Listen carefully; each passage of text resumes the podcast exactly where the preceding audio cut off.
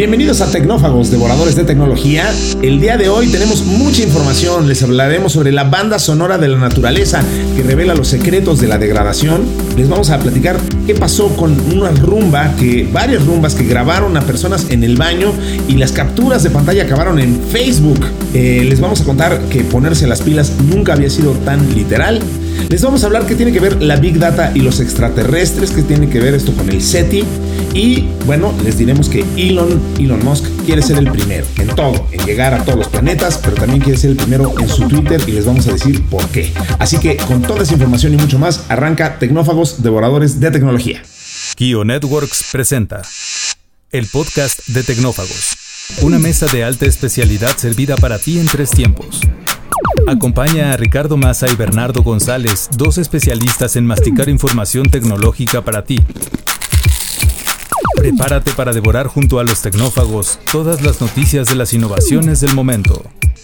Muy bien, pues recuerden que recibimos con mucho interés sus correos electrónicos sugiriéndonos datos, este, notas que quieren que comentemos, tendencias, etcétera, en tecnófagos.kionetworks.com y los invitamos una vez más encarecidamente a que se unan a la conversación que estamos teniendo en Telegram. Eh, ahí también nos buscan como tecnófagos y pueden unirse a esta comunidad que cada vez se pone más vibrante, más padre, eh, se habla de todo y ahí estamos justamente su servidor Ricardo Massa y por supuesto, ahí también nos resuelven nuestras dudas sobre tecnología y la vida en general, mi querido amigo Bernie González. ¿Cómo estás, Bernie? Muy bien, muy contento de estar aquí en un nuevo episodio de Tecnófagos y listos para entrarle a todas estas notas y toda esta información que acabas de mencionar. Así es, en verdad que hoy sí se nos juntó este, la ropa que lavar, mi querido Bernie. Así que vamos a, a entrarle si no dispones otra cosa. No, vamos. La entrada de hoy. Una fresca selección con las noticias del momento. Abramos con esto de la escucha digital al mundo natural. O sea, vaya, resulta que eh, el mundo tiene mucho que decirnos y desafortunadamente no todo suena del todo bien. ¿Qué es la escucha digital? Es una herramienta científica muy poderosa que se está utilizando para observar y preservar nuestro entorno natural.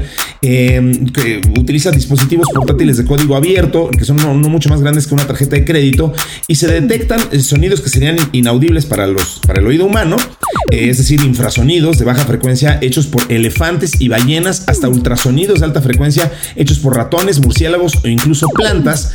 Y bueno, eh, este, esto con qué finalidad? Pues vaya a encontrar eh, variaciones y fenómenos biacústicos que revelan la vulnerabilidad de los organismos vivos a, epidemias mundiales y a la contaminación acústica, incluso que, esto, vaya, sirve, vaya, para obtener diferentes tipos de información para regenerar ecosistemas, para restaurar los arrecifes de, coral que están en peligro de extinción en Indonesia, por poner un ejemplo concreto. Eh, las universidades de, Bristol y de Edimburgo han instalado sistemas de sonidos submarinos con listas de reproducción generadas a partir de grabaciones de arrecifes sanos para sanar estos este, arrecifes enfermos. El programa de las Naciones Unidas para el Medio Ambiente eh, promoverá un nuevo marco que tratará los datos ambientales como un bien común global y em, al establecer estándares globales abiertos y marcos de gobernanza para que sean considerados como un bien público digital y eh, condenando implícitamente el acaparamiento de datos ambientales. A ver, o sea, estamos eh, obteniendo información de audios que antes hubieran resultado imposibles de detectar y que además con el uso de Big Data y de inteligencia artificial, pues entonces estábamos pudiendo hacer correlaciones y obtener información, lecturas que ahora nos dice pues mucho de lo que está pasando en el mundo alrededor nuestro, ahora a través de, de lectura de archivos de audio. ¿Es correcto esto? Sí, totalmente. Fíjate que la tecnología, como sigue evolucionando, ahora está en un punto donde se ha abaratado a tal grado que se pueden crear dispositivos bastante baratos, sobre todo en comparación con lo que existía antes, que eran equipos muy sofisticados. Eh, me puse a investigar eh, la colación de la nota y, fíjate que hay, hay, unos equipos de una compañía que se llama eh, es una tarjetita, imagínate, como del tamaño de una Raspberry Pi, de estas computadoras pequeñas, más o menos las dimensiones de una tarjeta de crédito. y estas tarjetas te permiten guardar audio en una frecuencia muy alta, ¿no? Va desde los este, 80 mil ciclos hasta los 384 mil o, 384 kilohertz, que es como se le conoce. Eh, para que tengan una idea, nuestros amigos, eh, por lo general la música que escuchamos está a 44.1 kilohertz eh, y estas frecuencias este, son mucho más altas algunas no son audibles para el oído humano y precisamente los científicos están descubriendo muchas cosas que antes no sabíamos, ¿no? el audio se guarda en un formato WAV, WAV, este es un formato de, hace muchos años, muy conocido por todos. Estas tarjetas tienen un almacenamiento en un SD card o un micro SD eh, que, tienen también gran capacidad. Se les puede colocar un GPS eh, y traen un, estuche, un case con, con, el cual pueden resistir este, la humedad, la intemperie Incluso hay una modalidad que se llama Hydromod eh, y ese está específicamente diseñado para sumergirlo en lagos, ríos, en el océano y también captar este, todos los ruidos de la fauna marina. ¿no? Y como lo mencionaste, eh, no solamente son sonidos de animales, sino también de plantas o incluso los arrecifes. ¿no? Por ahí leí que eh, hay, hay, sonidos que le son benéficos a los arrecifes y, fomentan su crecimiento y la salud del, propio arrecife, que hay que recordar que son una especie de animales y, y van creciendo Y también eh, a quien le interese más acerca de este tema, por ahí hay un libro que se llama Los sonidos de la vida, eh, cómo la tecnología digital está acercándonos a los mundos animal y vegetal para entender cómo funciona, ¿no? Eh, y esto, esto que tú comentaste, pues hay comportamientos, por ejemplo, con las abejas, ya, ya hay unos robots que emiten unos sonidos, ya sea para atraer a las abejas y, guiarlas hacia el néctar, o bien a veces este, hacer que se alejen este, en lugares donde no las quieres tener cerca. Lo mismo pasa con los elefantes, puedes emitir algunos sonidos, sobre todo en África. Hay algunas aldeas que es, es, un problema grave allá porque luego vienen manadas de elefantes este, y en estampida pues arrollan este, el pueblo o todo este lugar. Y, y con estos sonidos los científicos están aprendiendo eh, a entender estos comportamientos de cómo se comunican ciertos animales. En fin, interesantísimo. ¿no? Los murciélagos también, eh, leí ahí en la nota que las hembras se comunican a una cierta frecuencia y una velocidad con las crías y entre adultos se comunican de otra manera. ¿no? Entonces todo esto la verdad que es fascinante y siempre que se estudia a la fauna eh, en temas, en este caso particular de sonidos, pues se puede transportar eh, eh, estos ejemplos a otras tecnologías, ¿no? Los radares, en el caso de la aviación o la navegación marítima, etcétera, muchos beneficios, ¿no? Entonces, como, como resumen, yo te diría que una vez más la tecnología está aportando aquí su granito de arena y hoy lo está haciendo más fácil en conjunto con el procesamiento de los datos, ¿no? También todo esto que ha avanzado la tecnología eh, de inteligencia artificial permite que se analicen estos grandes volúmenes de, archivos de sonido y se pueda comprender mejor el comportamiento. Es fantástico esto y la verdad es que nos está dando datos eh, extraordinarios. Digo, eh, sabemos que con toda la mala fama que tienen animales como los tiburones y cosas así, en realidad los animales que más representan causas de muerte para los humanos, en primer lugar son los mosquitos, eh, en segundo y tercer lugar, justo por ahí andan los elefantes y los rinocerontes, ¿no? O sea, son, son eh, muere más gente por ataque de, este tipo de animales y justo este son el tipo de animales, incluyendo los mosquitos, que con los que se puede eh, justo ahuyentar utilizando este, frecuencias de sonido específicas. Entonces, todo esto que estás comentando es fascinante entender cómo podemos utilizar pues para, para garantizar la seguridad de la gente en, en ambientes muy, muy, muy vulnerables. Entonces, un gran uso de la tecnología. El plato fuerte cocinado a fuego lento durante la semana. Oye, y nada más que de repente, pues la tecnología tiene, como siempre, caras eh, positivas y luego unas no tanto, como esta nota que nos llegó, que la verdad es que está extraordinariamente interesante, que tiene que ver con los rumba, estos eh, aparatitos que sirven para aspirar básicamente. Y bueno, desde finales del 2020 empezaron a subirse fotos íntimas, privadas, de gente en el baño, gente en ángulos muy bajos que nadie quería que se compartieran en internet, imágenes que estaban propagando. Y ahora resulta que eh, el Technology Review de MIT, esta publicación especializada de, esta universidad, obtuvo 15 capturas de pantalla de estas fotos privadas que se habían publicado en grupos cerrados de redes sociales, en particular de Facebook. Eh, y, resulta que esas fotos venían de un rumba, de, en particular de la, de la serie J7 de, iRobot, este, este robot aspiradora. Y bueno, Rumba ya reconoció, eh, además Rumba hay que recordar que es propiedad de, Amazon desde hace un par de años, ya reconoció que sí son, son fotos que fueron tomadas por un rumba que, fueron modificados de alguna manera y que estaban siendo parte de un programa piloto, ¿no? algo, algo así entendí, o sea, como que este, ellos estaban trabajando y les habían dado estos eh, rumbas con, cámaras y como que se hizo un poco de mal uso de esto y por eso estos este, rumbas acabaron en otro lado. O, cómo estuvo la cosa, Bernie? Porque la verdad es que me llama mucho la atención cómo tu, tu aspiradora te tomó una foto en el baño y además la publicó en Facebook. sí, la verdad que está muy simpático esto. Yo tengo una de estas aspiradoras rumbo, pero la mía es, un, es el modelo más sencillo y la mía no trae cámaras. Eh, ¿por qué querrías que tuviera cámara? Pero bueno. Exacto. Hay, una razón de, por qué le pusieron la cámara eh, y se supone que puede tomar imágenes de la habitación donde está aspirando, eh, puede empezar a reconocer objetos, por ejemplo, cuando choca con una silla, con un sofá, etcétera, y, puede, digamos, eficientar sus movimientos dentro de la habitación, lo que, lo, que está limpiando. Pero eso lo puede hacer con un sensor, ¿no? O sea, con un, con un LiDAR. bueno, no sé. Eh, digo, son diferentes este, formas de hacerlo, ¿no? Entiendo, por ejemplo, la, la que yo tengo lo es muy sencilla, tiene un sensor de proximidad eh, y por ejemplo te das cuenta que se está moviendo a una cierta velocidad y cuando se acerca a una pared o a un mueble, este, como que baja un poco la velocidad y luego choca, tiene unas partes este, que se mueven, debe tener como un resorte y cuando detecta que pega con algo, pues entonces gira, ¿no? Es como los cochecitos estos que, chocan contra todas las eh, paredes de, de, las recámaras, ¿no? Me imagino que es un método que te permite tener cierta eficiencia, pero si le agregas una cámara, pues entonces puedes identificar objetos. Ahora le puedes agregar algoritmos de inteligencia artificial reconoces los objetos y pues puedes aspirar de una mejor manera. Ahora, ¿qué sucedió aquí? Pues como siempre sucede con estas eh, compañías tecnológicas y ahora mm, peor porque es propiedad de, en este caso de Amazon, eh, alguien no tuvo el cuidado de, filtrar esas imágenes. Este, a, ver si ponemos ahí en el grupo de Telegram la, liga de la página, que la tengo aquí abierta en este momento. Eh, y, la imagen más escandalosa, pues es, es una mujer que está sentada en el inodoro este, y, como lo acabas de decir tú, la, foto es como si lo hubieran tomado desde el piso, ¿no? A la altura de, estas aspiradoras que se mueven. Pero luego hay muchas imágenes. Eh, lo, que más hay, por ejemplo, son cocina, eh, eh, digamos el cuarto donde, donde está la estufa, la alacena, todas estas cosas.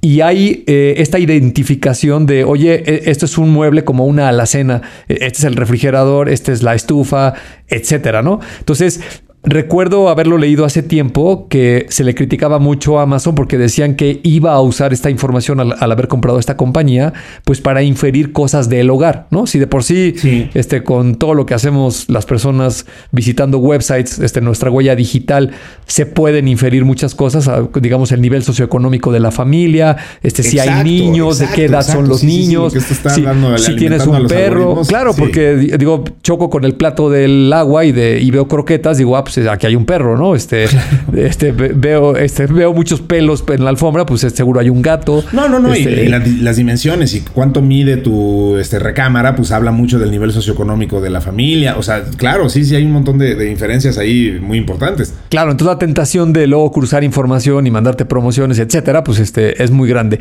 Pero creo, creo que aquí el mensaje para los consumidores, que, es, muy relevante, es siempre eh, tener cuidado de cuando instalamos estas cámaras. Fíjate que hice el ejercicio mental aquí en tu casa. Somos cinco de familia. Tengo tres jóvenes de 16 años y mi esposa y yo. Y te pones a contar las cámaras que tienes. Pues digo, de entrada tenemos cinco laptops. Cada quien tiene una. Tenemos cinco teléfonos, algunas cámaras en la parte exterior, el timbre, el ring, no sé, muchos dispositivos. Y de repente no caes en cuenta de que todos ellos potencialmente pues están grabando cosas que suceden dentro y fuera de la casa y que si no tienes el cuidado de tu actividad que haces cotidianamente, pues de repente algún video, alguna fotografía va a acabar en un lugar mal utilizado, ¿no? Entonces hay, hay, que tener ahí los, los debidos cuidados, así como hay estos protectores para las laptops donde puedes tú cerrar tu cámara y solamente la abres cuando estás en una videoconferencia. Lo mismo tu teléfono, si se permite, pues también lo recomendable es que lo puedas cubrir. Y no por otra cosa, luego hay gente que lo critica, ¿no? Que dice, oye, pues este, ni que seas un espía o, o, o qué te preocupa que te vean o yo qué sé pues de, repente no sabes, ¿no? Fíjate, que eh, alguien me regaló una vez un, digamos que es una especie de despertador, es, un, es de forma esférica. Eh, es como un reloj digital, pero es de Alexa, ¿no? Es de, la compañía Amazon. Y yo no me había percatado que tiene una cámara, ¿no? Y, ese lo tengo en mi buró. Entonces, este, ese dispositivo de Alexa no solamente tiene un micrófono que está escuchando las 24 horas del día, sino que también tiene una cámara que pues digo, y ahí peor, ¿no? Estás en tu recámara y dejas de, de, prestarle atención, de caer en cuenta que tienes ese dispositivo ahí puesto. Y pues sí, la recomendación es eh, los consumidores tenemos que tomar estas precauciones porque la tecnología va a seguir avanzando y cada vez más va a haber dispositivos de todo tipo que por diferentes conveniencias que tenemos las personas al comprarlos, eh, tienen siempre este riesgo potencial de que la información se puede fugar, la pueden hackear y puede acabar en un lugar donde nadie pensaba que, terminara, ¿no? Así es, así es, así que como siempre, la recomendación es mucho cuidado con lo que conectan, con lo que tienen prendido, con lo que permiten que escuche en su casa y pues sí, con lo que tienen en su buró también, por favor. Este, ¿Quién quieren que los vea este, dormidos? Pues la respuesta es seguramente es una lista muy corta y no incluye a los empleados de Amazon.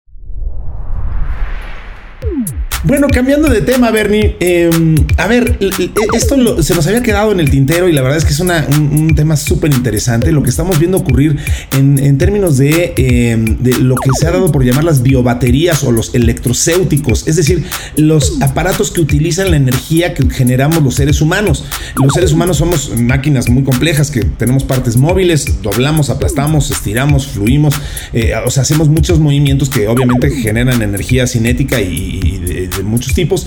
Eh, y, ahora los científicos están conectando estas fuentes de energía para eh, resolver un problema común que afecta a los sensores, a los dispositivos portátiles y dispositivos médicos implantados, que es pues, el, miedo obviamente a la batería descargada. Entonces, estos eh, dispositivos son autoalimentados por, diseño y los investigadores han descubierto que el cuerpo humano puede ser una fuente de, energía útil que, como digo, se ha dado por llamar electrocéuticos están comenzando a desafiar a los productos farmacéuticos, por lo que más personas dependerán de dispositivos como electroestimulaciones y marcapasos implantados para mantenerse saludables. Eh, eh, es decir, específicamente hablando de los eh, dispositivos que, tienen que ver con, la industria farmacéutica, impulsados por esta energía eléctrica biogenerada, estas biobaterías.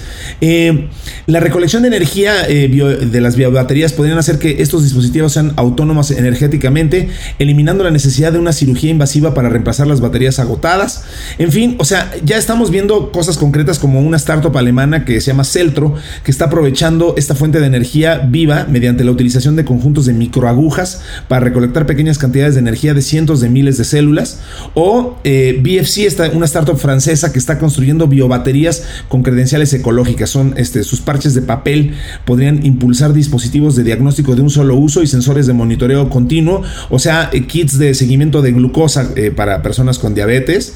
Y finalmente, otro ejemplo, eh, con sede en París, está diseñando un marcapasos que funciona con el, con el corazón mismo, ¿no?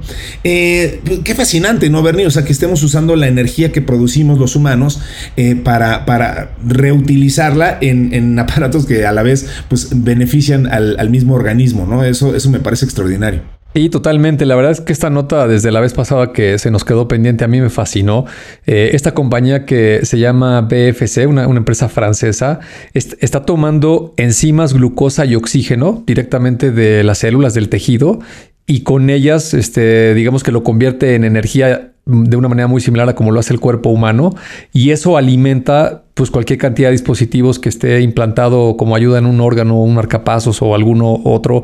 Eh, y, creo que hacia adelante, pues este, aquí se destapa la imaginación, ¿no? En las películas de ciencia ficción, este, hemos visto esos tatuajes este, animados que tiene la gente o una especie de, digamos que es como un sticker, una calcomanía que te puedes tú pegar y en realidad es un sensor que puede estar midiendo cosas de tu cuerpo, pero lo interesante es que tu mismo cuerpo es el que le está proporcionando energía, ¿no?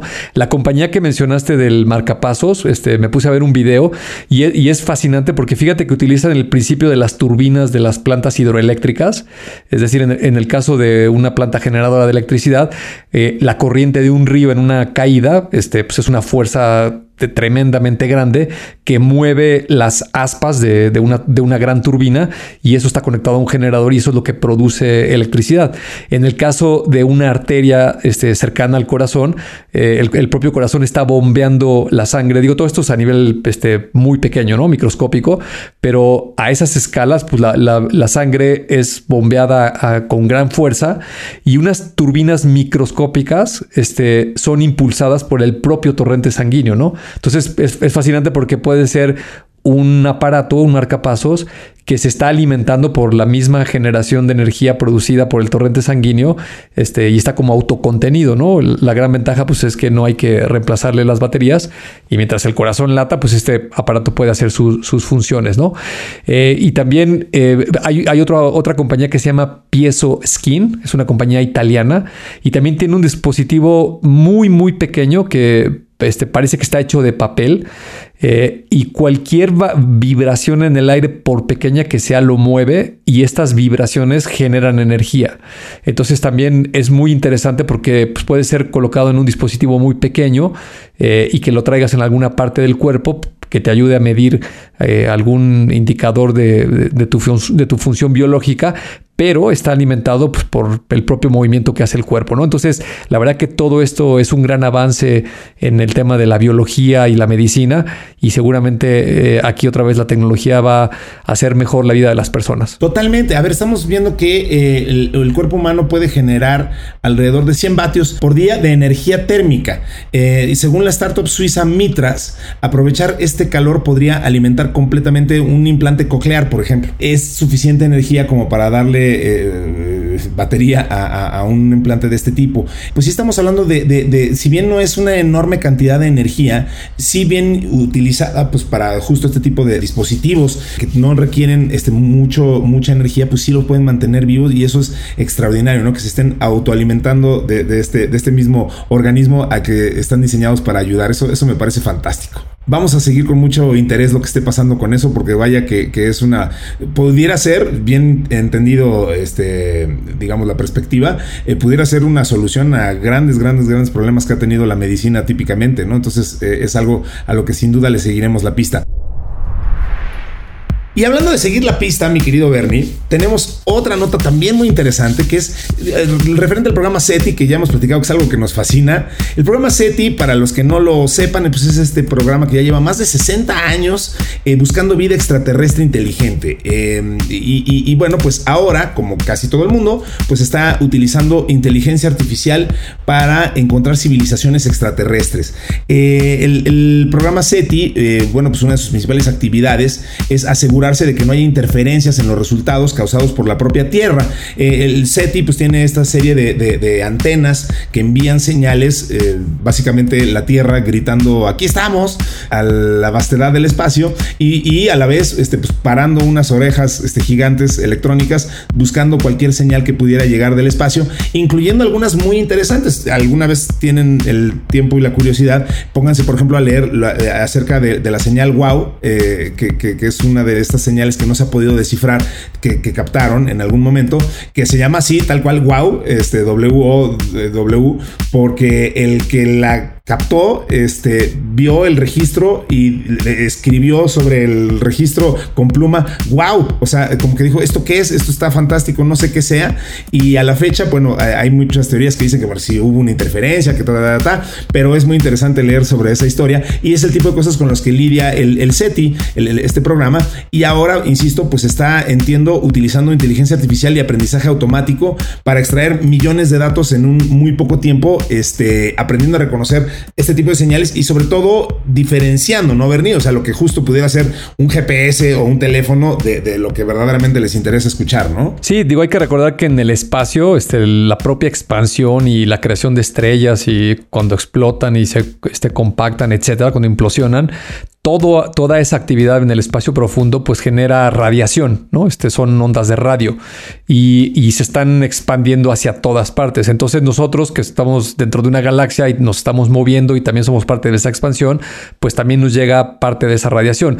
Lo que busca este instituto, este, y fíjate que me, me dio nostalgia cuando leí la nota porque no sé si a ti te tocó, pero por ahí del año 2000, 2001 yo me acuerdo que era muy común que en las PCs este, ponías un protector de pantalla precisamente del SETI.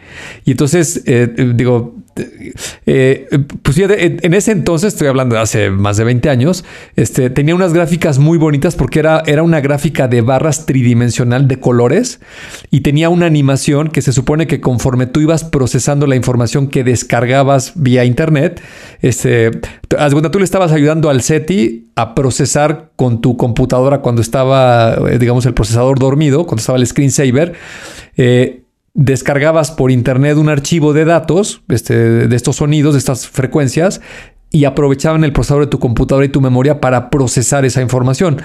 Y gráficamente lo que tú veías como un screensaver eran estas gráficas que se iban moviendo, ¿no? Ya lo encontré, claro, Entonces, ya, ya, ya. Eh, aparte era así como para pantalla el que no lo había visto nunca, ¿no? Este decían, y oye, ¿qué está haciendo tu computadora? ah, estoy buscando vida extraterrestre, ¿no? Este, soy parte del SETI porque te inscribías y, y, te mandaban estos archivos. Este, también leí por ahí, este, creo que esto no llegó a ningún lado. Este, hasta la fecha no se ha encontrado nada contundente que indique que estás recibiendo una radiofrecuencia de algo que parezca inteligente, ¿no? Digamos, el equivalente a una señal de radio o de televisión o de alguno de estos tipos, sino simplemente parece que lo que, lo que hemos recibido del espacio, pues son estas, este, esta radiación que viene de, pues de las estrellas, Big Bang del Big Bang y todas estas cuestiones, ¿no? Pero ahora eh, el componente interesante es que la inteligencia artificial ha evolucionado a tal punto que ahora estos patrones de machine learning o de aprendizaje profundo pueden interpretar de una mejor manera eh, esas frecuencias y tratar de encontrar algún patrón, este, digamos, que, que, parezca inteligente, ¿no? Que no sea este, algo totalmente orgánico. Así es, e, e, eso suena extraordinario porque efectivamente, pues una señal inteligente tendría ciertos patrones y ciertas características que un, sonido que provenga de, una colisión de estrellas no tendría. Entonces, esto es lo que nos puede ayudar a, entender esta inteligencia artificial. Eh, eso es maravilloso. Yo una vez leí, eh, quizá la gente que nos escuche sea muy joven, bueno, eh, hemos visto que hay de todo rango de edades aquí en Tecnófagos, pero los muy jóvenes no recordarán o quizá no les diga nada una, pantalla con estática, eh, cuando no tenía una señal conectada un, monitor, eh, pero alguna vez leí que esa estática, este, es, esa nieve que se veía en una pantalla este, que no tenía una señal conectada, es, proviene, ese ruido proviene incluso del espacio exterior y proviene del Big Bang. Eso me voló la mente en su momento. Sí, sí, sí. Siempre queda un espacio para el postre. Pues para cerrar, Bernie, ya tenemos un, solo un par de minutitos, pero sí vale la pena platicar el tema de los tweets de Elon Musk, porque esto nos han, platicado mucho, nos han preguntado mucho y hemos visto ocurrir mucho al respecto. Entonces, eh, nada más rápido, a ver. ¿Qué pasó? Este, resulta que eh, durante el Super Bowl, eh, el presidente de Estados Unidos, Joe Biden, hizo un tweet donde apoyaba a las Águilas de Filadelfia. Ese eh, tweet tuvo un, como se espera, una repercusión muy importante. Este, por aquí tenía yo el dato de cuánta gente lo, lo el de Biden tuvo 29 millones de impresiones. y aparentemente dice el chisme que y eso este, enfureció a Elon Musk y dijo que cómo es posible que, sus tweets se perdieran en la noche de los tiempos este, y los del tal Joe Biden este, eh, sí, tuvieran tanta repercusión. Le estoy metiendo piquín, no, no, no nos consta que haya dicho eso. Eh, pero el punto es que eh, Elon ordenó el domingo ajustar el algoritmo de la red social de manera que sus tweets tuvieran mayor exposición entre los usuarios de la plataforma. Él ya ha desmentido esto, hay que decirlo. O sea, eh, él dijo que eso no es cierto, lo que, pero eh, también es cierto que esto se publicó y se dijo por muchos lados. Y también es cierto, y a ver, eh, aquí es lo que me encantaría que cerráramos, Bernie, con esta información y tu opinión, este, nos cuentes. Porque la verdad, lo que sí es una realidad es que empezamos a ver que los tweets de Elon le empezaron a aparecer a todo el mundo en super primer lugar. Entonces sí hubo un ajuste al algoritmo, algo pasó ahí extraño, ¿no? Sí, dicen que cuando el río suena es porque agua lleva, ¿no? Entonces, cualquier cantidad de memes empezaron a salir. Yo vi uno muy chistoso de un ingeniero que le contesta como al jefe diciéndole, no, este, los datos son correctos, ¿no? Y dice, este, córranlo a este tipo, ¿no? Y luego otro, no, señor, este, había un bug y ya lo corregimos porque usted es el que tiene más tráfico, ¿no? Ah, este ingeniero tiene futuro, ¿no? Aquí en la compañía. Entonces, eh, no, no es nada descabellado pensar que el señor Elon Musk, con el gran ego que tiene, se haya molestado y haya tratado de hacer algo, ¿no? Pero, pues, pues este señor no para con, con Twitter. La verdad que todavía no acabo de entender en qué momento se metió a, esto. Yo lo veo totalmente como una distracción. Este, Elon Musk es una persona brillante con compañías haciendo cosas tan interesantes este, que tienen un impacto grandioso en, en, el, en el planeta. lo, que avanzó para eh, lograr que los coches, haya coches eléctricos de una manera más rápida de lo que traía la industria automotriz normal. Todo lo que ha hecho en el espacio con, con SpaceX, que te guste Elon Musk o no te guste. Es un este, acelerador, sin lugar, es alguien que hace sin que lugar a duda, las cosas. Sí, sí, sí, sí. Claro, ha, hecho grandes contribuciones y luego aquí con Twitter, pues parece que él es su propio enemigo, ¿no? Este, y, luego con la noticia de hoy, ¿no? Que tiene que ver con México, con esta planta de, Nuevo León, que, ya se politizó eh, el tema y que en este momento que estamos grabando eh, no sabemos si, si efectivamente... Si tendremos una planta de Tesla en México o no. Exacto, sí, sí. El, el rumor es, ya se enojó Elon Musk y entonces ya no va a invertir en México o, si sí va a invertir, la va a poner en Nuevo León o en Hidalgo o en el sureste, o quién sabe qué va a pasar, pero ojalá eh, sí se instale una planta en México. Yo creo que en términos de, inversión, de fuentes de empleo y, todo lo que trae consigo una fábrica de coches eléctricos en esas dimensiones, creo que sería muy positivo para, para el país. Ojalá se le quite el peso político eh, y se privilegie la inversión y los, y los empleos, ¿no? Totalmente, totalmente. Yo creo que eso es el mejor outcome posible de esta, de esta historia que ha ido y venido y efectivamente pues ya se manchó por un tema político. Entonces, este, y, coincido contigo, creo que eso ha distraído mucho a Elon y a donde lo queremos es este, ayudando a que la humanidad de estos saltos cuánticos, que eso es algo que ha hecho muy bien. Y en cambio Twitter, pues digamos que hay muchas otras personas que se pueden hacer cargo de ello. Pero nosotros, ¿qué sabemos? Nosotros solamente reportamos esta información, la comentamos con ustedes y en este caso, pues ya llegó el momento de guardar respetuoso silencio porque se nos acabó el tiempo. Así que este, muchísimas gracias a todos por su atención. Gracias a Mario Terrestre en la edición, a Dalibasti Santiago en la redacción, a Citlal Sin Vallarta en la producción y eh, nos escucharemos en una futura emisión de Tecnófagos Devoradores de Tecnología si no dispones otra cosa, mi querido Bernie. Así es, Rick. Nos vemos y nos escuchamos en el siguiente episodio. Así será. Hasta luego y muchas gracias por su atención.